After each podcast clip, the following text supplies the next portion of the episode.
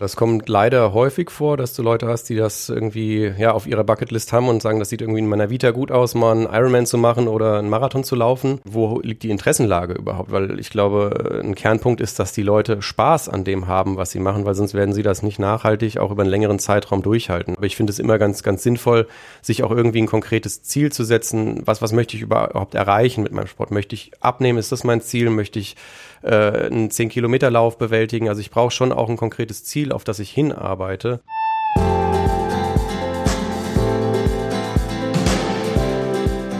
Willkommen bei Performance gewinnt. Wir reden darüber, wie du deine optimale Leistung aufbaust und wie du sie genau dann abrufen kannst, wenn du sie wirklich brauchst. Ich bin Harald Dobmeier und ich freue mich riesig, dass du heute wieder mit an Bord bist. Ja, servus Leute, und zwar sowohl im Podcast als auch bei YouTube, als auch bei LinkedIn und bei Facebook und frohes Neues. Und ich hoffe, ihr hattet tolle Tage, ihr habt es euch gut gehen lassen, vielleicht ja auch mal das eine oder andere Plätzchen mehr gegessen in den Tagen. Ja, und vielleicht habt ihr euch überlegt, die Kilos, die müssen wieder runter. Oder ihr habt euch fest vorgenommen, zum neuen Jahr dieses Jahr wird mein Sportjahr. Ich will wieder mehr Sport machen. Und aus diesem Grund habe ich gedacht, ich lade uns mal einen echten Experten zu dem Thema ein. Sebastian Mühlenhoff. Sebastian, schön, dass du da bist. Vielen Dank für die Einladung. Sehr, sehr gerne. Sebastian, du bist äh, Sportwissenschaftler. Das ist das, was du studiert hast. Du mhm. kommst ursprünglich aus dem Leistungssport, aus dem Radsport. Ja, das ist richtig. Hast auch ein Buch zu dem Thema geschrieben, mhm. Krafttraining im Radsport, glaube genau, ich. Ne? Genau so ist der Titel, ja. Und du bist Leistungsdiagnostiker unter anderem für unseren deutschen Ironman Patrick Lange. Mhm, korrekt. Kannst du uns denn so kurz schildern, was ist denn eigentlich Leistungsdiagnostik?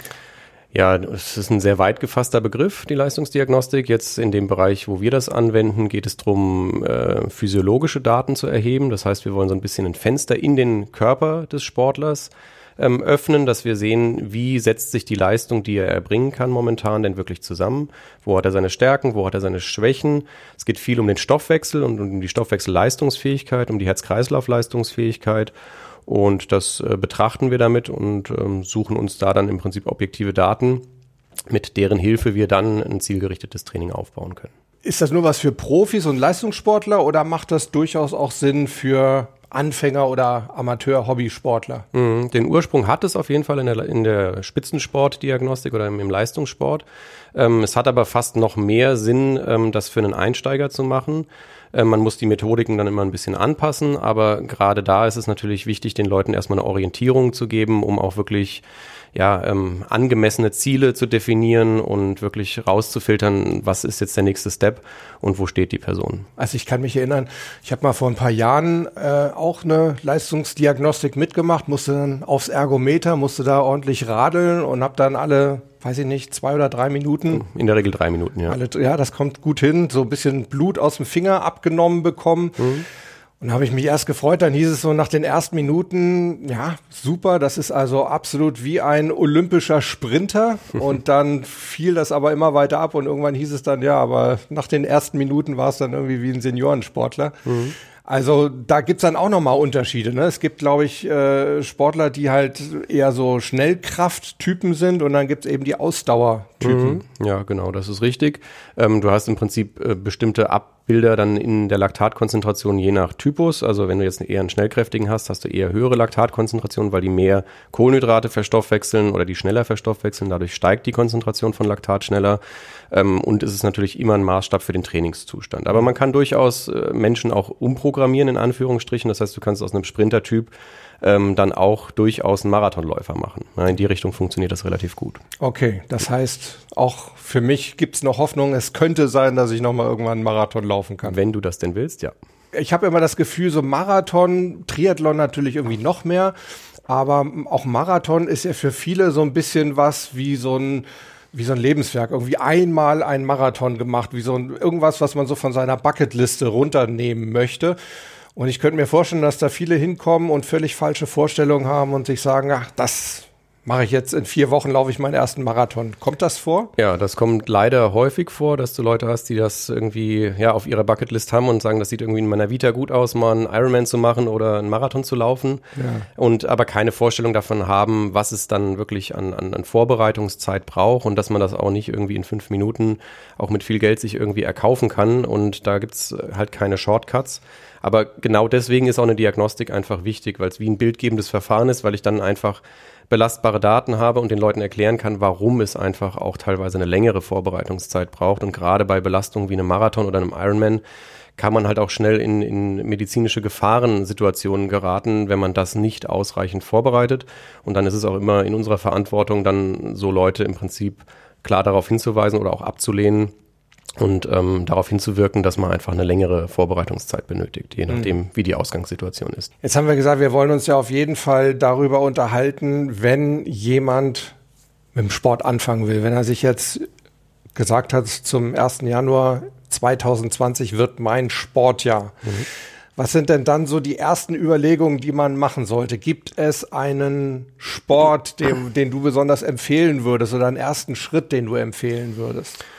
Ja gut, man muss im Prinzip dann im Gespräch erstmal rausfinden, wo liegt die Interessenlage überhaupt, weil ich glaube, ein Kernpunkt ist, dass die Leute Spaß an dem haben, was sie machen, weil sonst werden sie das nicht nachhaltig auch über einen längeren Zeitraum durchhalten. Also äh, man muss schon ein relativ konkretes Ziel definieren oder auch eine Sportart rausfiltern, ähm, wo die Leute auch wirklich richtig Lust drauf haben. Ansonsten wird das nicht wirklich funktionieren. Ne? Das mhm. ist erstmal so der erste Schritt und ähm, dann kann man im Prinzip dann Step by Step sich das erarbeiten. Ja. ja. So viele rennen ja dann irgendwie Anfang des Jahres ins, ins Fitnessstudio. Mhm. Ist das sinnvoll oder worauf sollte man, wenn man ins Fitnessstudio geht, dann wieder Wert legen? Mhm. Fitnessstudio ist natürlich schon durchaus eine sinnvolle Sache, weil du im Prinzip alle wichtigen Komponenten und, und motorischen Fähigkeiten dort schon dir erarbeiten kannst. Also Kraftfähigkeiten, du kannst an der Ausdauer arbeiten, das funktioniert auf jeden Fall. Mhm. Das legt die Grundlagen, ja. Aber ich finde es immer ganz, ganz sinnvoll, sich auch irgendwie ein konkretes Ziel zu setzen. Was, was möchte ich überhaupt erreichen mit meinem Sport? Möchte ich abnehmen? Ist das mein Ziel? Möchte ich äh, einen 10-Kilometer-Lauf bewältigen? Also ich brauche schon auch ein konkretes Ziel, auf das ich hinarbeite. Ansonsten ist es so ein bisschen diffus und äh, nicht so klar greifbar und deswegen haben wir auch so hohe Dropout-Raten. Die Leute melden sich im Januar im Studio an und im März ist keiner mehr von denen da oder nur noch relativ wenige, weil es halt einfach nur so diese Erstmotivation war, irgendetwas zu ändern, aber es gab halt nie wirklich einen klaren Fokus auf ein Ziel. Und ich glaube, man muss schon immer zielorientiert arbeiten und schon auch sich, auch wenn es nur ein ganz kleines Ziel ist, aber man muss einfach eins definieren für sich selbst und dann ja, so ein ähm, ja, Deal mit sich selbst machen, dass man daraufhin auch hinarbeiten möchte. Ja. ja. ja. Ein ganz häufiges Ziel, gerade Anfang des Jahres, ist dann ja so die, Bikini-Figur, ne? So mhm. bei den Frauen. Kann ja auch ein Ziel sein, klar. Ich weiß jetzt gar nicht, wie das bei den Männern ist. Was sagt man da statt Bikini-Figur? Keine Ahnung, Sixpack, äh, die Badehosenfigur oder sowas. Ja, irgendwie sowas, ja. Ja, okay. Ähm, ist, ist das ein legitimes Ziel? Macht das Sinn? Oder hast du da die Erfahrung gemacht, das ist auch ein bisschen wischiwaschi. Ja, für, für mich persönlich ist das wischiwaschi ähm, und auch nur oberflächlich. Ich, äh, für mich äh, definiert sich das immer oder meine Ziele sind dann eher, dass sie schon eher im Leistungssport angesiedelt sind, dass man halt irgendwie sagt, man möchte irgendeinen Wettbewerb machen. Aber das kann ja durchaus für eine andere Person so sein, dass sie sagt, ich möchte optisch irgendwie anders wirken, anders aussehen, anders erscheinen. Ähm, dann ist das auch ein legitimes Ziel, natürlich. Ja. Mhm. Das muss jeder für sich definieren. Und das muss man auch im ersten Gespräch mit einem Sportler, der mit irgendeiner Fragestellung kommt, oder mit der Intention, jetzt einfach wieder mehr zu machen, erstmal rausfiltern. Ich kann ja nicht mit meinen, meinem Leistungsdiagnostik, Leistungssport Anspruch kommen und sagen, ja, du musst aber irgendwie einen Wettbewerb machen. Das ist ja Quatsch. Also man muss ja wirklich wissen, was will die Person und dann kann ich auch angemessen darauf reagieren und einen Fahrplan dafür stricken. Ist es denn dann sinnvoll, dass man sich einfach so auf eigenen Beinen irgendwie daran macht und anfängt im Fitnessstudio oder sollte man da wirklich eine kontinuierliche hm. Begleitung haben? Kommt auch immer drauf an. Also es ist einfach alles sehr, sehr individuell. Du hast natürlich Menschen mit einem hohen intrinsischen Antrieb, die eine, eine, hohe Eigenmotivation mitbringen für diverse Dinge. Und wenn man denen nur so die, die Rahmenbedingungen aus so einer Diagnostik und aus so einem Gespräch mitgibt, dann kannst du die fast auch selber laufen lassen. Ja, das ist aber sehr typenabhängig. Es gibt aber auch andere, die musst du sehr eng begleiten und die brauchen einfach so diesen Big Brother, der von oben drauf guckt und ja, einfach äh, auch eine Vorgabe macht. Das ist halt immer verbindlich. Ja, das ist ja gar nicht so, dass sie das eins zu eins umsetzen müssen, so ein Trainingsplan, aber Einfach nur dieses Gefühl zu haben, da ist jemand, der guckt mir auch so ein bisschen auf die Finger, der äh, kontrolliert auch, ob ich das wirklich gemacht habe. Das äh, hilft halt Menschen, die nicht diese ganz hohe Eigenmotivation haben, dann durchaus ähm, schon sehr, sehr stark dann auch wirklich dem Ziel gerecht zu werden. Ja. ja. Wir hatten vorhin ja angesprochen, es gibt so diese Schnellkrafttypen und es gibt eher die Ausdauertypen. Ist das sinnvoll, da eine gewisse Mischung zu finden für den Normalo, sage ich mal, der das irgendwie einfach, der sich einfach gesund machen will irgendwo über den Sport? Absolut, ja. Das sollte dann schon im Prinzip alle motorischen Fähigkeiten abdecken. Ähm, wenn du jetzt ein klassisches Ausdauertraining, wie wir das mit dem Großteil unserer Kunden machen, äh, auf den Normalo in Anführungsstrichen anwendest, ist das viel zu einseitig. Ja? Also es sollte schon vielseitig sein, ja. Ja. Und ich glaube, was immer, was ich auch persönlich feststelle, was häufig so ein bisschen vernachlässigt wird, sind dann auch so Themen wie Koordination. Ja. Und, und auch Mobilität irgendwo. Also wie dehnbar bin ich und wie kann ich mich möglicherweise auch auf eben nicht festen Unterlagen genau. koordinieren. Ja, ja, Und da sind Fitnessstudios aber heute wirklich sehr, sehr breit aufgestellt. Also das ist ja mittlerweile so, dass du dann wirklich all diese Facetten mit sehr, sehr viel Equipment auch abdecken kannst und ähm, die meisten Trainer in den Studios dann auch wirklich da ähm, schon eine gute Vielfalt anbieten. Also von daher ist das Studio dann ähm, für diese äh, Zielsetzung schon durchaus ein sinnvoller Spielplatz, wo man das umsetzen kann. Ja.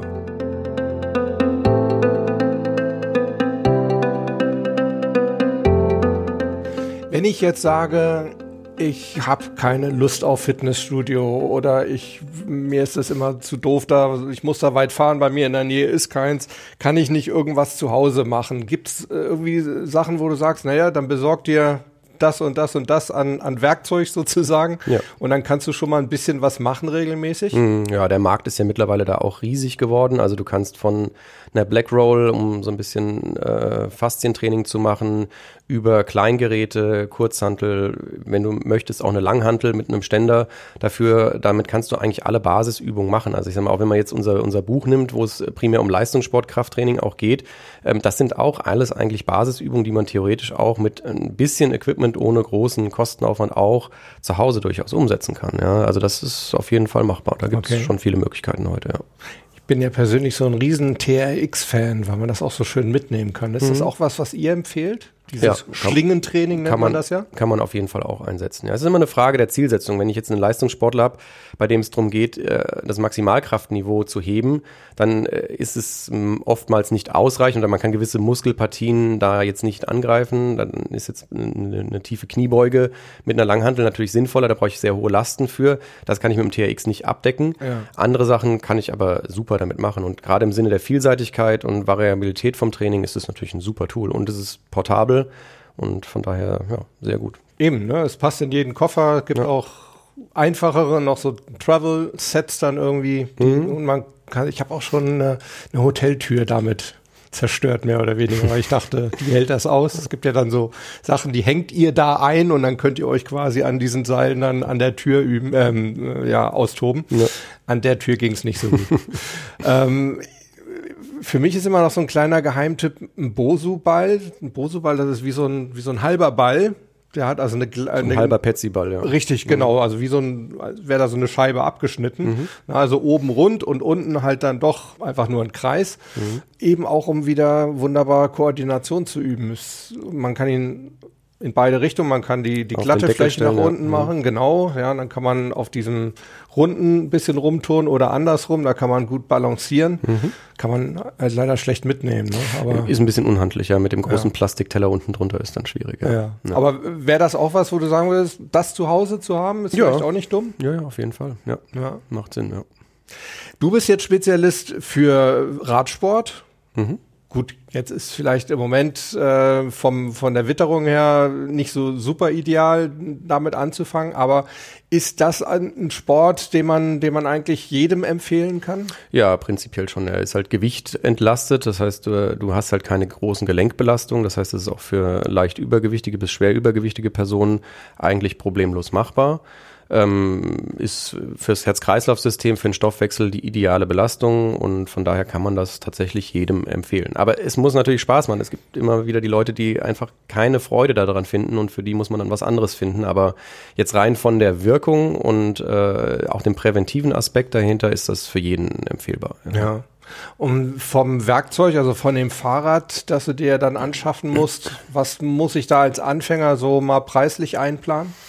Ja, also es ist so, dass du ja um die 1000 Euro musst du schon äh, eigentlich einplanen, ähm, wenn du wirklich ein Sportgerät haben möchtest, was auch ein bisschen Bestand hat und äh, die nötige Qualität mitbringt. Ja. Okay, ja. aber es ist eine einmalige Investition. Ja, das Verschleiß, da ist halt mal eine, eine, Kette kaputt irgendwann, aber ja. ja, es ist überschaubar, ja. Ich habe, ich stelle dir immer fest, bei äh, Hobbysportlern, die sich dann sportlich irgendwie was vornehmen, die sind am Anfang wahnsinnig motiviert Mhm. Ne, parallel könnte man jetzt sagen, die gehen dann viermal die Woche ins Fitnessstudio Anfang mhm. des Jahres. Und man sieht das ja auch in den Fitnessstudios. Und so im Februar, spätestens im März, lichtet sich das dann auch wieder. Das heißt, da lässt auch die Motivation dann irgendwie nach. Mhm. Hast du Tipps, was man dagegen machen kann, dass man da so einigermaßen gleichmäßig bei der Stange bleibt? Ja, man muss halt das Bewusstsein schärfen, dass ähm, diese Übermotivation halt genau das Gegenteil bewirkt, dass man halt auch maßhaltig im Prinzip da reinfindet.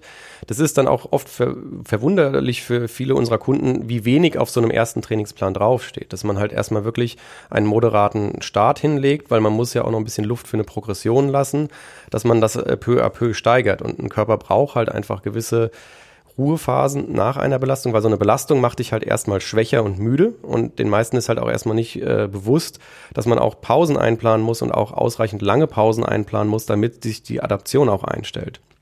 Und ich würde auch empfehlen, dann am Anfang sich kleine, engmaschige Zwischenziele zu setzen, die dann halt einfach messbar und überprüfbar sind. Es muss jetzt nicht unbedingt immer eine Labordiagnostik sein, es gibt auch Praxistests, die man machen kann, ähm, wo man einfach sich selber prüft und sieht, okay, ich, ich mache irgendwo einen Fortschritt. Und das motiviert die Leute dann meistens ähm, zu sehen, okay, das ist zwar jetzt erstmal nicht so viel gewesen, aber es trägt Früchte und es funktioniert. Und wenn du diese Zwischenetappen halt wirklich dann peu à peu erreichst, dann bleiben die auch eher bei der Stange, weil die meisten verbrennen sich halt mit ihrer Übermotivation innerhalb der ersten Wochen und dann ja, ist es auch schnell wieder darum geschehen. Ja. ja. und gesund ist es im Zweifel auch nicht, ne, ja. wenn man sich gleich überbelastet. Ja, du musst ja auch sehen, der passive Bewegungsapparat, wenn der lange nichts gemacht hat, der braucht halt auch ein bisschen länger. Ja, also Sehnenbänder, Gelenke, die sind halt nicht ganz so dankbar wie jetzt die Muskulatur und der Stoffwechsel. Die brauchen halt teilweise ein bisschen länger. Gerade wenn ich noch vielleicht ein paar Kilos mehr mitbringe, muss man äh, halt ja immer, man kann immer nur so planen, wie das schwächste Glied in der, Kle äh, in der Kette ist. Ja? Und dann muss es halt langsam starten. Ja. ja. Es braucht Geduld. Das ist so die wichtigste Voraussetzung. Unsere Zwischenziele, nehmen wir mal als Beispiel Fitnessstudio, könnte sein, dass ich mir sage, ich will, keine Ahnung, Ende des Monats an der und der Übung drei Sätze mit zehn Wiederholungen und 15 Kilo schaffen. Ja. Also einfach so ein quantitatives, quantifiziertes Ziel oder? Ja, ja ich finde dieses messbar machen von äh, so einem Fortschritt einfach wichtig, weil das ist äh, verständlich für jeden und genau solche Ziele sollte man sich setzen, ja. Mhm. Du hast am Anfang, als wir über die Werkzeuge gesprochen haben, die Black Roll erwähnt. Mhm eben auch das Faszientraining. Mhm. Das ist ja so, naja, für dich jetzt natürlich nichts Neues mehr, aber für viele, die sich jetzt jahrelang nicht mit Sport beschäftigt haben, ist das vielleicht etwas völlig Neues. Mhm. Gab es früher nicht so. Da hat man auf die Faszien überhaupt keinen Wert gelegt. Ich habe sogar mal gehört, die hat man früher teilweise wegoperiert. Mhm. Ähm, mittlerweile weiß man, wie wichtig die sind. Kannst du das irgendwie mhm. beschreiben? Was sind Faszien überhaupt und warum sind die so wichtig? Ja, ich glaube, vielleicht kann man sich es ganz gut vorstellen, wenn man sich ein Hähnchenbrustfilet äh, vorstellt. Ähm, da kennt ja jeder diese bindegewebsartige Haut, die da drüber sitzt. Ja, das ist im Prinzip ähm, eine Faszie. Das ist diese, diese gleitende Hülle, in der der Muskel sitzt. Ja, und das ist im Prinzip ein eigenes, wie ein Sinnesorgan. Ja kann da halt einfach zu Verklebungen kommen, zu, ähm, dass einfach diese Hülle nicht mehr so geschmeidig ist und der Muskel dann einfach nicht mehr wirklich äh, so arbeiten kann, wie das sinnvoll ist. Und deswegen sind dann diese äh, Geräte zur Selbstbearbeitung ähm, von den Faszien im Prinzip auch so aufgekommen und dann auch so stark vertreten heute. Okay. Ja. Also diese Black Roll, das sind quasi Rollen, ich glaube, die sind aus was, Styropor, teilweise so aus Schaumstoff. Mhm. Und du rollst dich einfach mit den verschiedenen Körperteilen genau. darüber und das also ich habe immer so das Bild, das ist so ein bisschen wie, wie Teig ausrollen dann. Ne? Also genau. es macht die Faszien, zieht sie wieder so ein bisschen in die Länge und nimmt die Verklebung raus. Mhm. So stelle ich mir das ja, vor. Ist im Prinzip auch so. Und es gibt es in verschiedenen Formen, gibt es auch in Ballformen, in so Doppelballformen, dass man es auch am Rücken gut einsetzen kann. Gibt es kleine Rollen für den Fuß, gibt es in, in diversen Variationen mittlerweile. Ja. ja. Und ist auf jeden Fall, würdest du sagen, was Sinnvolles auch für jedermann. Ja, ist eine klar, wichtige Ergänzung auf jeden Fall. Ja. Mhm. Super, äh, Sebastian. Ich glaube, da hast du uns erstmal eine Menge an die Hand gegeben. Könnt mir gut vorstellen, dass einige von euch da jetzt Interesse dran gefunden haben. Wenn ihr Fragen habt an Sebastian zu allen Themen rund um Sport, vielleicht auch Leistungssport, wenn ihr Fragen habt, wie er das so mit den Profis macht, was er da mit dem Patrick Lange macht, dann stellt die bitte. Ich denke, du bist auch gerne bereit, die dann zu beantworten, wenn wir sie an dich weiterleiten. Natürlich, ja. Also schreibt sie unter das Video, schreibt sie unter die Show Notes, schreibt eine E-Mail an harald.dobmeier.com oder bei Instagram unter irgendeinen Post oder natürlich sprecht es auf die Mailbox unter 06173 608 4806. Sebastian, besten Dank, dass du da warst. Ich danke dir. Und ja, vielleicht, es gibt noch so viele andere Themen. Ich glaube, könnten wir glatt eine Fortsetzung nochmal planen. Gerne, gerne. Super. Also, wir haben uns nicht das letzte Mal gesehen. Wir uns sowieso auch nicht. Ich hoffe, ihr seid nächste Woche wieder mit dabei und bis dahin bleibt Gewinner. Ciao.